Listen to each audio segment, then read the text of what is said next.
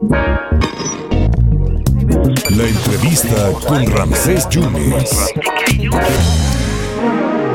Para que usted se dé una idea, para que la Harper Collins, que es una de las distribuidoras de, libros, las editoriales de libros más importantes del mundo, lo tomen en cuenta usted, porque es una empresa que al año pues, distribuye 10 mil libros de un título de 200 mil, es que el autor debe de hacer algo bien.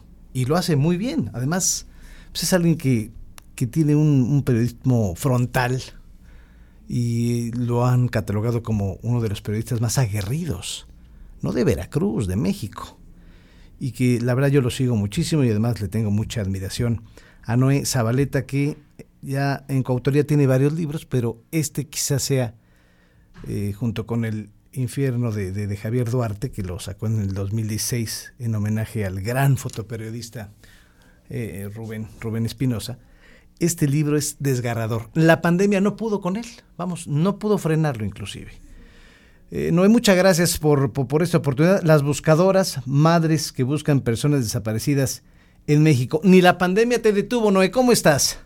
Hola, Rancés. Efectivamente, estamos estrenando ahora este título bajo el sello de HarperCollins, mi nueva casa editorial, y que es un recorrido sobre los estados de Veracruz, Michoacán y Jalisco, el viacrucis que tienen que sufrir las madres que buscan a sus seres queridos Mucha gente piensa que cuando le desaparecen a un ser querido, un familiar, un hijo, un hermano, un esposo, la señora va, pone la denuncia y se regresa a casa a llorar. No hay mentira más grande que esa.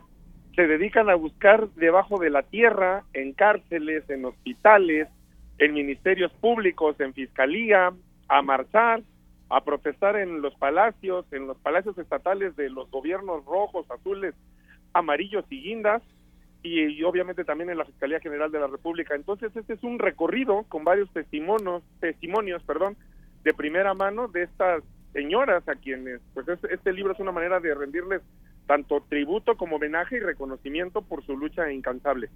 Sí, que lo que ellas no buscan no, no son culpables, lo que buscan son a sus seres queridos, a sus hijos, ¿no? Sí, así es. Mira, a final del día, a mí hay cosas que me impactan y que retrato ahorita en este libro. Por ejemplo, entrar a una cárcel en Tacámbaro, en Tacámbaro, Michoacán, uno de los estados sacudidos por los coletazos del narcotráfico, pleitos intestinales entre caballeros templarios, familia michoacana, cárcel de Jalisco, nueva generación, y que las madres, frente a frente, como tú y yo alguna vez hemos estado en algún programa de televisión, confronten a un violador, a un secuestrador a un asesino, a un sicario, mostrándole la fotografía de su hijo o hija y que lo único que le pregunten es, ¿has visto a mi hija o a mi hijo? ¿Sabes qué pudo haber pasado con ella? Ah. O si la privaron de la vida, dime a dónde la fueron a dejar. Eso creo que ha sido una de las cosas eh, que como periodista en mis 22 años de trayectoria más impacto me han ocasionado.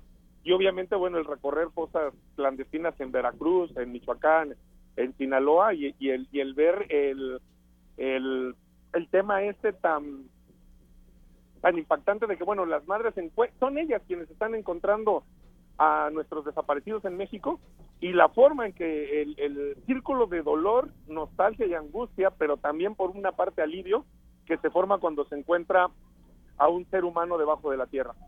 Eh, ¿Cuál es tu, tu, sentir cuando Lucy Díaz, miembro del colectivo Solecito, tiene tu libro entre los brazos, entre las manos, perdón? Eh, una mujer que está buscando a Luis Guillermo desde hace 10 años, Noé. Sí, la, verdad es que a, mí me, me, reconforta un poco, digo, me sientes este, este sentimiento agridulce, ¿no? Digo, me da alegría que, que, compre mi libro, que me reconozca como periodista. También es este, este otro rollo de que pues ella continúa inalcanzable, eh, en su lucha día a día y no, y no nada más es Lucy Díaz, también Rosalía Castro del Solecito, también de los colectivos este Corazones de Jalisco me, me mandan eh, fotografías con el libro de de otra del norte del, del norte de Veracruz, de Tihuatlán, de de, este, de, Coatzintla, de Poza Rica, pues me han hablado para felicitarme y que al final te digo este libro eh, resume resume parte de la lucha de la lucha este día a día de estas mujeres. Perdón, Racés, es que no, no te preocupes. la Ciudad de México y tú ya te imaginarás lo caótica y ruidosa que es esta ciudad. Me imagino. Este, entonces, eh, pues eso digo, me reconforta seguir trabajando, a seguir redoblando esfuerzos. Yo ayer comentaba con unos colegas que yo entregué el libro por ahí del segundo, eh, empezando el segundo semestre de 2022, y hoy que ya el libro está en las librerías, yo ya tengo actualizaciones incluso de capítulos de Quintana Roo, de Nayarit, de Jalisco, porque el tema de las desapariciones no tan solo está concentrado en Guerrero, Sinaloa, Sonora y Veracruz como pensaríamos. Hoy es un problema grave de desaparición y desapariciones forzadas en Quintana Roo. Jamás imaginarías que en el paraíso que es Cancún y la Riviera Maya ya hubiera un problema serio de desapariciones. De la misma forma en Guanajuato, tú escuchabas Guanajuato y pensabas en el Cervantino, en el Callejón del Beso, en las presas de Irapuato. Hoy Guanajuato también tiene un problema serio de desapariciones. De la misma forma Jalisco, Jalisco 2021 y 2022 sufrieron su año más caótico en temas de desapariciones y hoy Jalisco ya tiene 17 mil desaparecidos, una cifra espeluznante y que cada uno de esos 17 mil casos son personas, la mayoría jóvenes, que tienen nombres y apellidos, Sí, bueno, una veintena de, estados tienen este problema. Fíjate que me contestaste la, siguiente pregunta que te quería yo realizar, que si tú habías visto algún cambio de, los gobiernos de, Duarte a, lo que estás viendo ahora en, en, este, en esta situación de desaparecidos.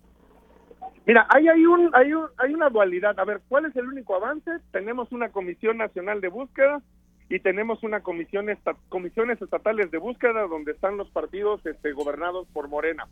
Pero ese avance es pírrico porque los colectivos, yo incluso como periodista, pensé que la Comisión Estatal de Búsqueda iba a ser una oficina encargada de presionar a la Fiscalía y de trabajar de la mano con ellos para agilizar las búsquedas, para agilizar la identificación de cuerpos que están eh, congelándose en los servicios médicos forenses o en las fosas comunes de panteones municipales y no, únicamente es una plataforma, plataforma digital o una app, ¿no? Como dicen ahora los, los millennials, para que si a ti te desaparecen un familiar, suban tu ficha en la inmediatez y si te localizan con vida, bueno, pondrán un cintillo en, en difuminado de localizado con vida.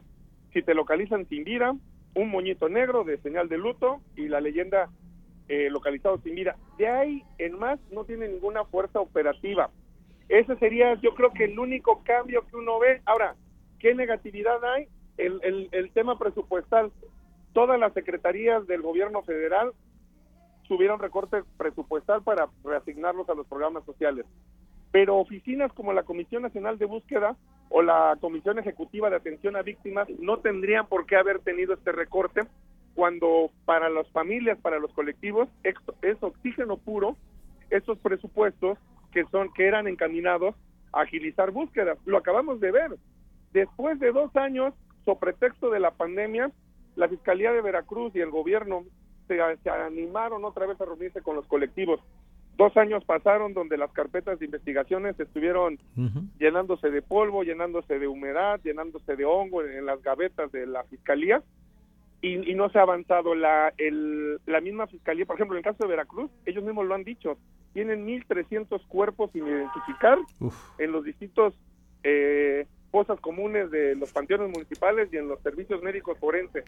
¿Cuánto han avanzado? Pues muy poco casi nada, lo, y casi nada tampoco avanzó el gobierno de Miguel Ángel Yunes, nada avanzó el gobierno de Javier Duarte, y el problema de las desapariciones y desapariciones forzadas en Veracruz y en otros estados del país continúa en aumento. No hay muchísimas gracias, pues esto te va para varios, volúmenes eh, de, de, estas cruentas y terribles historias. Te deseo lo mejor, sabes el respeto que te tengo y, y ya está en la tienda del Buito, ¿verdad? Este libro.